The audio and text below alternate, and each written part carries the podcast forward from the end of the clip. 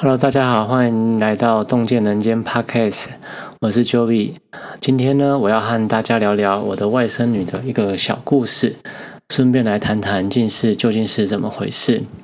话说最近我妹妹开始跟我抱怨，她传了一个赖的讯息给我，就是说我的外甥女好像开始近视了，因为学校好像传了一个回调，那那个回调就好像是说她的一个视力状况只有到零点四、零点三的一个表现，那她认为是说呃她的婆婆或者是她的老公让呃她就是外甥女玩手机玩的太凶了，那其实呢，我想告诉大家，近视的成因呢。可不只是只有看手机这么简单，长时间的近距离用眼，像是拼图哦，现在很流行玩拼图，乐高积木哦，现在小孩很热衷去报名那个乐高积木的课程，甚至是你的小孩非常用功、认真读书，都有可能导致近视的产生。现在很多人呢都误以为，呃，近视就是因为使用手机或者是电子产品，但事实上你要想哦，在过去 iPhone 还没有发表的时候。没有平板电呃平板电脑那个时候，近视的问题一样是普遍的存在。原因就是很简单，任何一种长时间过度的近距离用眼活动。都可能对眼睛造成负担，进而导致近视。像我就是一个最好的例子。我在国中的时候非常喜欢看金庸小说，那我大概在把国中所有的所呃国中的时候把所有的金庸小说全部看完一遍了。那我的度数呢，也从那个时候从六百度。暴涨到八百度，所以呢，那个时候并没有智慧型手机，也并没有所谓的那个平板电脑，但我的近视还是暴增了。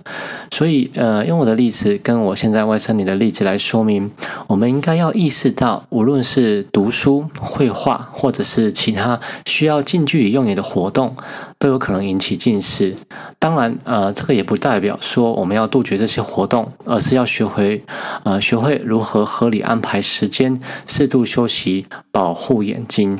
那身为双薪家庭的父母们，确实有比较难一点点，但孩子的视力也是需要急需维护的项目。所以有时候，嗯，不要以为就是说，呃，让孩子读书就好，不要看手机啊，就会造就不会造成近视的加深或近视的产生。那重点是在于说，间隔休息是比较重要的。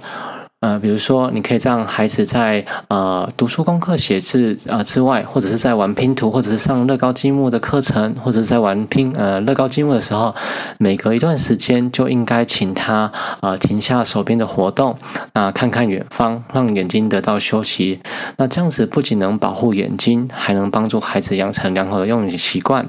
尤其是在孩子零岁到十二岁之前，如果能啊控控制好这些用眼的习惯。那它将来呃会造成近视的可能性就非常非常的低，就算即使有近视，它的一个近视的度数也不会太高。